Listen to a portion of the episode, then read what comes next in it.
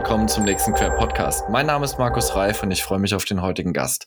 Mit mir im Podcast ist Philipp Winter. Philipp ist Executive Search Berater bei Kienbaum, Eignungsdiagnostiker im Vorstand der Recruiting Rebels und studierte Psychologie. Philipp, schön, dass du bei uns bist. Ich freue mich. Hallo Markus. Hi. Also wir haben die Podcast-Serie ja schon seit vielen, vielen Folgen und wir haben noch nie die Gelegenheit gehabt, über den Bereich Executive Search zu sprechen. Das ist also heute Premiere. Ähm, landläufig wird ja Executive Search auch als Headhunting beschrieben. Erzähl mhm. doch mal deinen Blick auf ähm, dieses gesamte Thema Executive Search. Ja, sehr gerne. Dann freue ich mich, dass wir das heute ändern können und wir über dieses spannende Feld einmal gemeinsam sprechen können.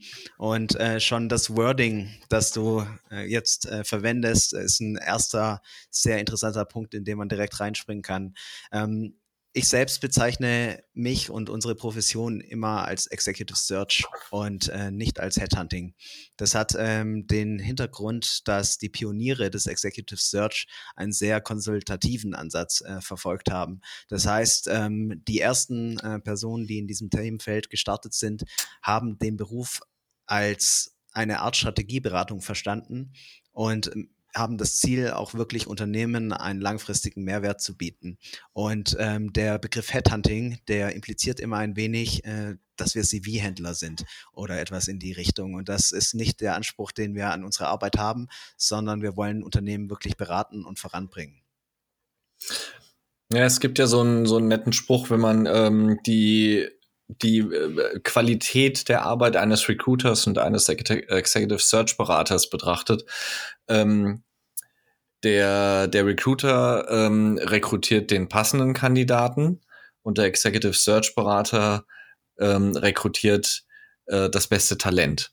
Mhm. Und äh, das zeigt am Ende, dass äh, die Arbeit eigentlich eine unterschiedliche ist. Also der Recruiter im Unternehmen versucht ja über die ganzen Instrumente, die für das Sourcing zur Verfügung stehen, ähm, Kandidaten zu gewinnen, die auf die Position passen mit einer guten Vakanz und ähm, ja. nimmt dann eigene Schritte vor, ob das jetzt äh, vorgeschaltetes Online-Assessment ist, ob das dann eignungsdiagnostische Instrumente innerhalb des Prozesses selbst sind, ähm, bis hin zur Begleitung der Fachbereiche als Hiring Manager. Und der Executive Search Berater geht da ganz anders vor. Also es gibt ja immer noch diese äh, manchmal etwas tradiert lustige Vorstellung, dass äh, der Headhunter das goldene Adressbuch hat, aus mhm. dem er heraus dann Kandidaten gewinnt. Ähm, das ist ja vielleicht lustig noch darüber zu sprechen, damit äh, also gibt vielleicht auch noch mit äh, den den großen in der Zunft wie äh, Sendele und Torborg und anderen äh, mhm. vielleicht auch noch ähm, ein, ein Quäntchen Wahrheit daran, weil die einfach ein fantastisch großes Netzwerk hatten. Aber Absolut. das ist ja nicht die Arbeit des äh, Executive Search Beraters heute. Wie funktioniert denn eigentlich der Prozess, wenn ein Unternehmen dich beauftragt und bittet dich jemanden zu finden? Ja, kann ich äh, sehr gerne drauf eingehen. Vielleicht noch zwei, drei Anmerkungen zu dem, was du ähm, eben gesagt hast und auch ähm, zu der Unterscheidung zwischen Recruiter und Executive Search. Ich glaube, einen wesentlichen Punkt, den man durchaus noch benennen sollte, ist, dass eine Executive Search Beratung in der Regel für strategisch wichtige Funktionen im Unternehmen ähm, zu, zu, äh, zu, Trage kommt und wir unsere Mandate in diesem Themenfeld platzieren. Ähm, das bedeutet, wenn du dir eine Dimension vorstellst, wie strategisch wichtig ist eine Funktion äh, für dein Unternehmen, auf der einen äh, Seite von mir aus auf der X-Achse und auf der Y-Achse ähm, dann auch, wie verfügbar sind diese Personen im Arbeitsmarkt, mhm. ähm, dann kannst du das in der Vier-Felder-Matrix eigentlich platzieren und ganz rechts oben hast du dann irgendwo ähm, die strategisch wichtigen Funktionen, für die dann in der Regel Rekrutierungskosten auch eine geringe geringere Rolle spielen. Und da kommen wir Executive Search Berater ähm, zum Zuge. So, und jetzt ist die Frage, wie funktioniert ähm, äh, der Prozess? Ähm, wie geht das Ganze los, wenn uns jemand beauftragt? Auch hier würde ich ähm, gerne nochmal einen äh, Punkt weiter vorne einsteigen. Es gibt die, der Beratungsmarkt ist riesig. Ähm, das weißt du auch. Du hast gerade schon äh, Differenzen aufgezeigt, äh, wie sich die unterschiedlichen Beratungen unterscheiden. Und es gibt diejenigen, die eben auf Vakanzen hin beauftragt werden, um hier die passenden Personen zu finden. Und es gibt diejenigen, die mehr den beratenden Ansatz verfolgen. Und ähm, Executive Search Berater verfolgen eben häufig äh, diesen äh, Beratungsansatz. Das bedeutet, wir sind erstmal in Diskussionen mit Unternehmen. Was beschäftigt ähm, euch gerade als Unternehmen? Was ist eure Strategie?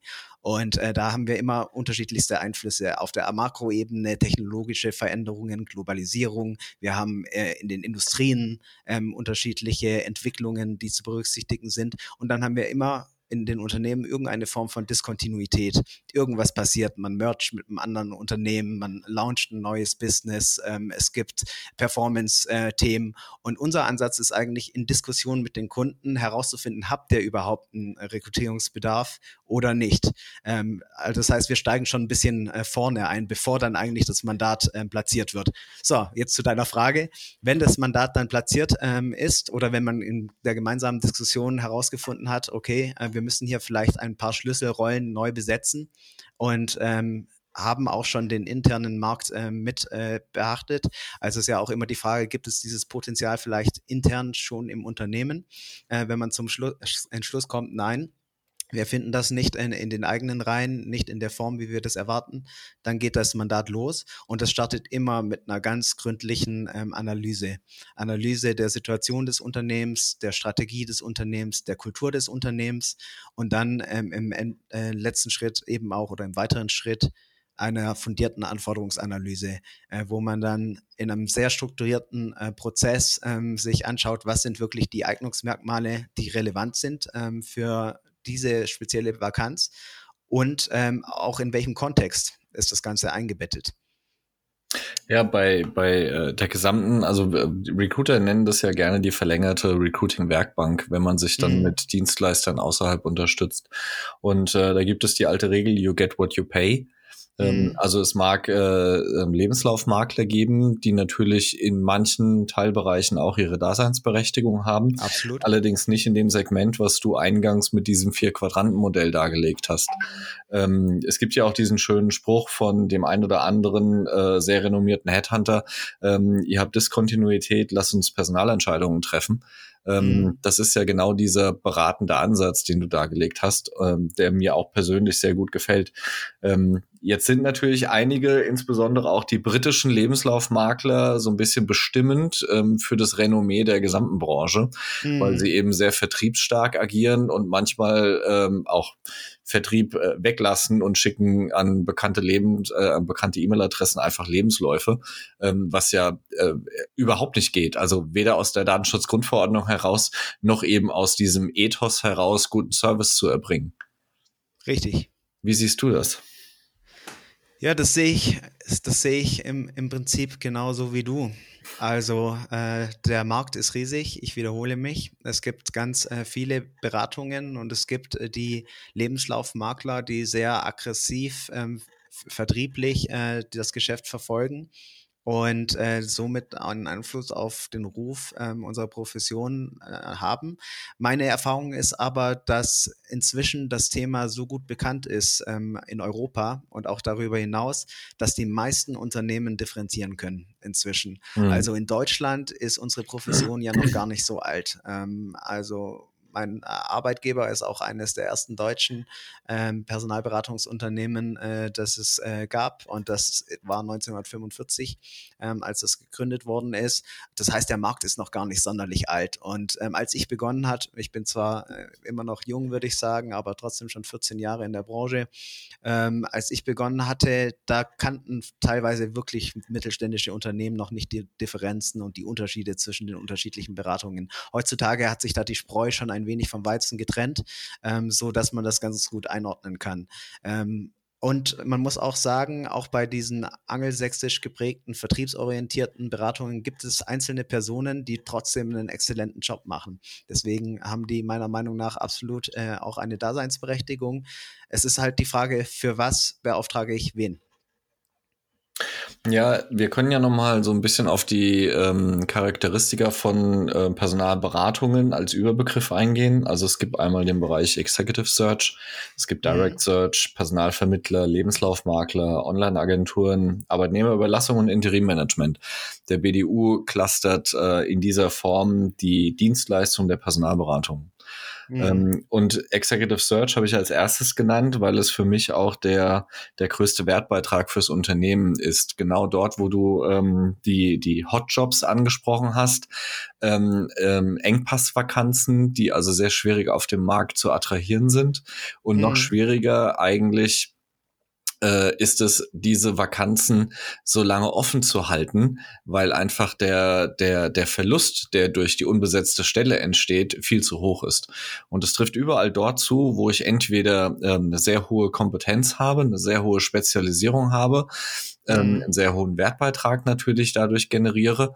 Ja. Ähm, also ist es ja schon Kompetenz vermutet. Ähm, es ist wahrscheinlich trotz hervorragender Arbeit und äh, ich will an der Kompetenz von Pflegekräften äh, nicht kratzen. Ähm, die sind aber im Bereich Executive Search eher nicht die Zielgruppe, sondern es sind ähm, eher Seniore und sehr äh, hochbezahlte Tätigkeiten. Richtig. Ähm, willst du mal den Unterschied zwischen Retainer oder Contingency als Arbeitsweise erläutern? Auch das kann ich ähm, sehr gern machen also in Retainer, in der Retainer-orientierten Arbeitsweise. Das ist die, äh, die die meisten Executive Search Beratungen auch tatsächlich leben. Ist vorherrschend ähm, in Deutschland, ja, absolut.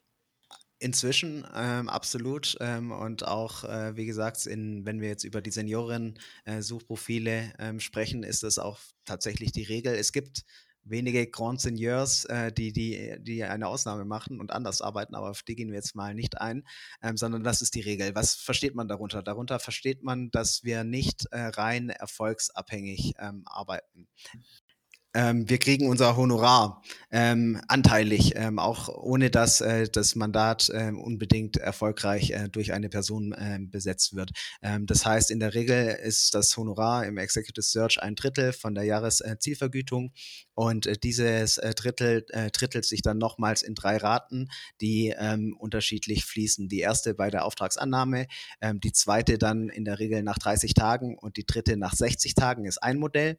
Oder man macht das Ganze Projektmeilenstein äh, basiert.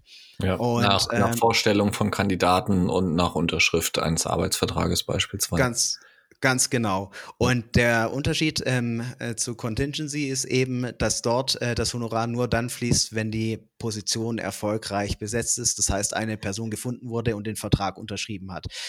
Der qualitative Unterschied, der ergibt sich äh, eigentlich schon fast logisch, würde ich sagen, ähm, im äh, vor allem Dingen auch gegenseitigen Commitment. Ähm, das heißt, äh, warum rechtfertigt sich so ein Retained-Modell? Äh, ähm, ich hatte eingangs gesagt, Executive Search Berater arbeiten sehr konsultativ. Das bedeutet, da fließt schon mal viel Arbeitszeit und viel äh, Know-how schon ganz zu Beginn äh, des Beratungsprozesses ein. Äh, wenn man zunächst erstmal definiert, haben wir hier überhaupt eine Vakanz, ähm, zu, zu, der wir loslegen wollen. Wenn man dann die ganzen Rahmenbedingungen ähm, definiert und die Eignungsmerkmale erfasst, äh, dann daraus äh, abgeleitet die Suchstrategie definiert, in den Ident geht, wirklich äh, versucht, die Basisrate an passenden Personen möglichst groß äh, zu machen. Das ist sehr viel Arbeit ähm, und sehr viel Arbeitszeit, ähm, die da auch hineinfließt.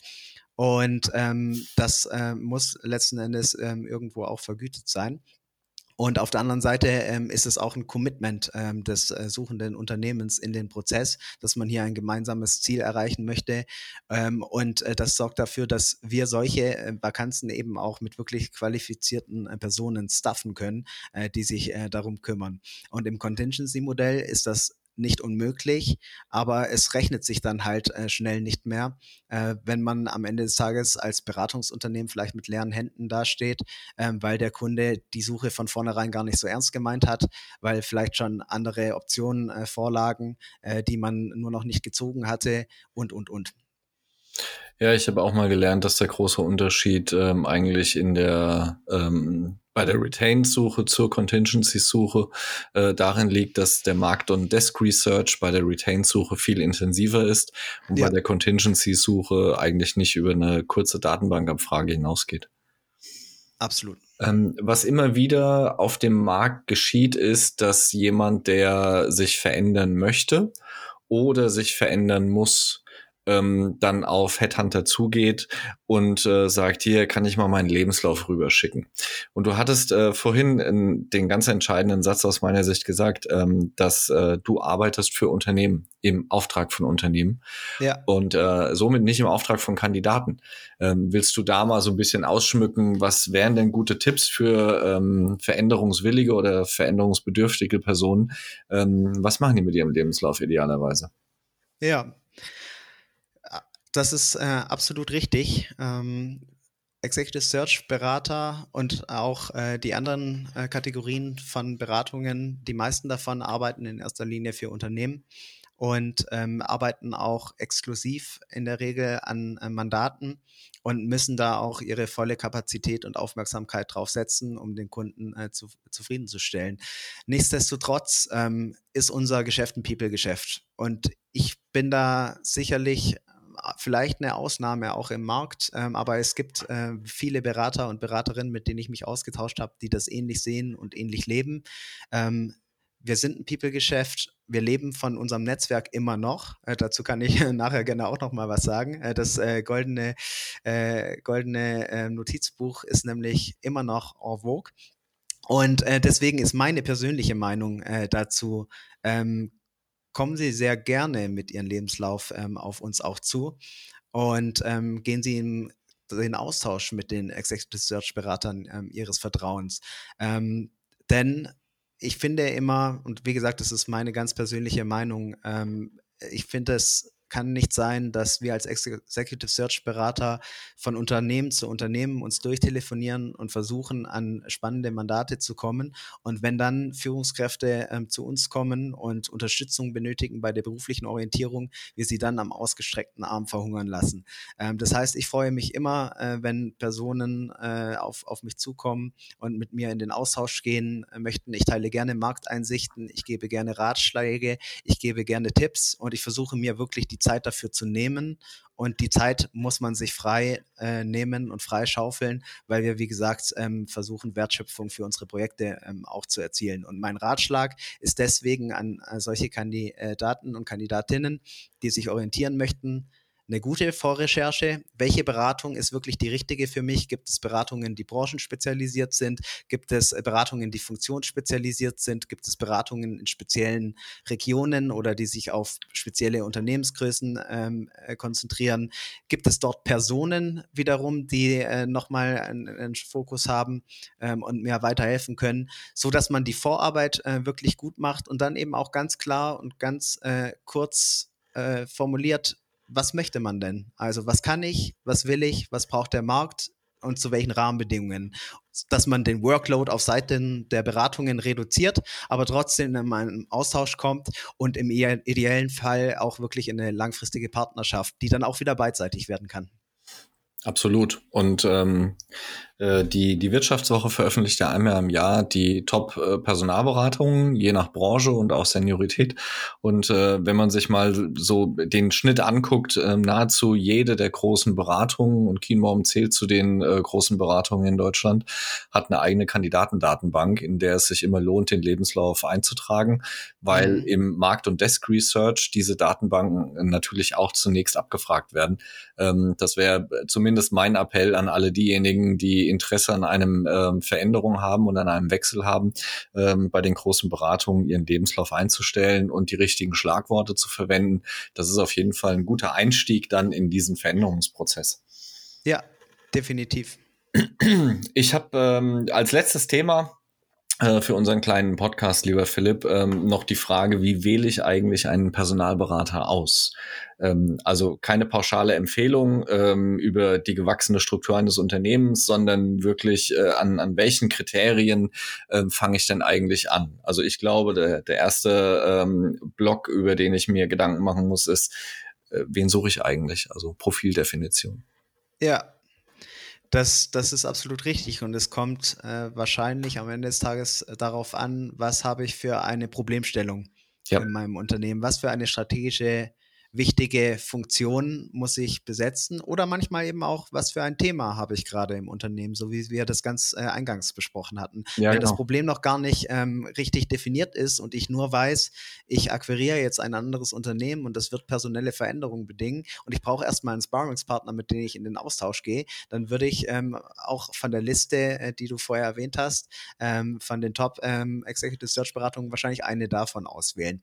Äh, wenn ich jetzt ähm, eine sehr spezielle Vakanz habe in einer äh, ganz speziellen Branche wieder oder ganz speziellen Funktion, kann man wieder nach den äh, sehr spezialisierten äh, Beratungen schauen. Ich glaube, am Ende des Tages kann man das nicht pauschal beantworten, ist, ist meine persönliche Meinung dazu. Ähm, aber man kann natürlich versuchen, auch hier wieder die Spreu vom Weizen zu trennen und zu schauen, wer ist wirklich seriös am Markt ähm, und äh, auf, auf welche Beratung kann ich mich wirklich verlassen, dass sie äh, mein Thema ähm, löst und dass sie mir gut dabei unterstützen kann. Und das merkt man relativ schnell.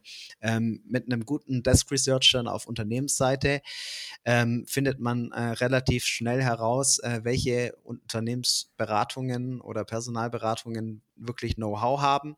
Und im Austausch mit denen äh, findet man dann auch relativ schnell heraus, ob sie meinen Markt verstehen, ob sie äh, die Rollen verstehen, ob sie überhaupt auch Interesse daran haben, äh, die Rollen zu verstehen oder ob sie nur versuchen, nach Schema F äh, wieder Lebensläufe zu handeln.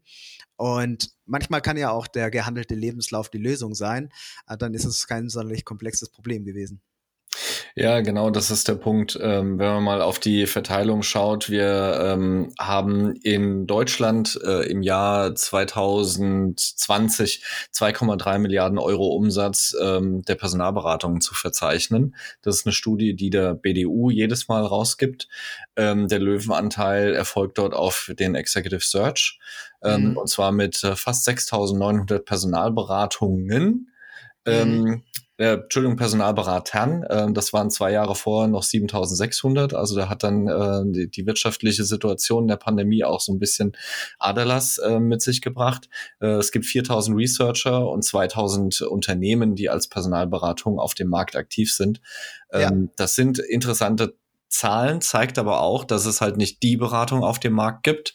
Ähm, es gibt dort kleine Boutiquen, die vielleicht in einem gewissen Segment, in einem gewissen Sektor, in einer gewissen Branche, in einer gewissen Seniorität oder Kompetenz für sich äh, mit Sicherheit hervorragende Ergebnisse produzieren.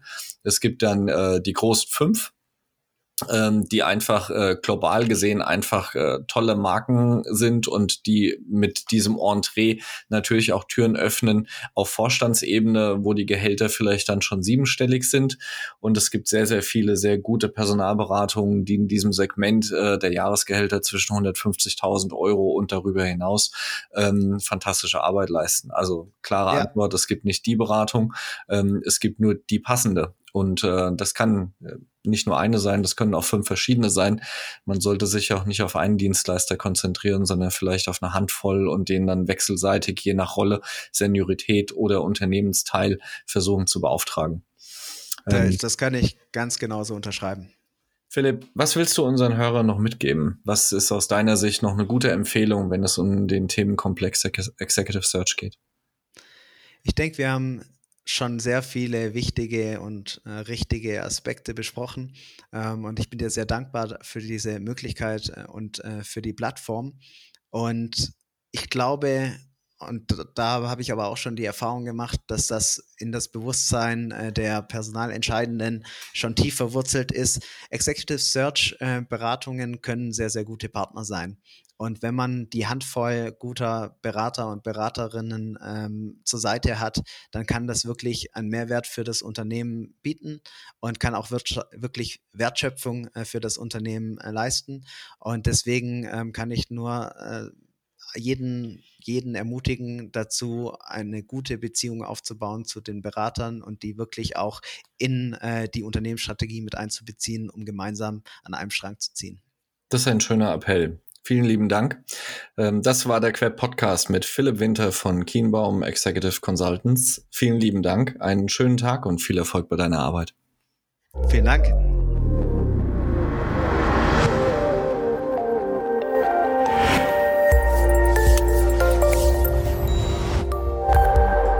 Das war ein weiterer Queb Podcast. Den Queb, Bundesverband für Employer Branding, Recruiting und Personal Marketing, finden Sie nicht nur in den üblichen Podcast-Kanälen, sondern auch über unsere Website www.queb.org. Vielen Dank fürs Zuhören. Ich verabschiede mich, Ihr Markus Reif und der Queb Quality Employer Branding.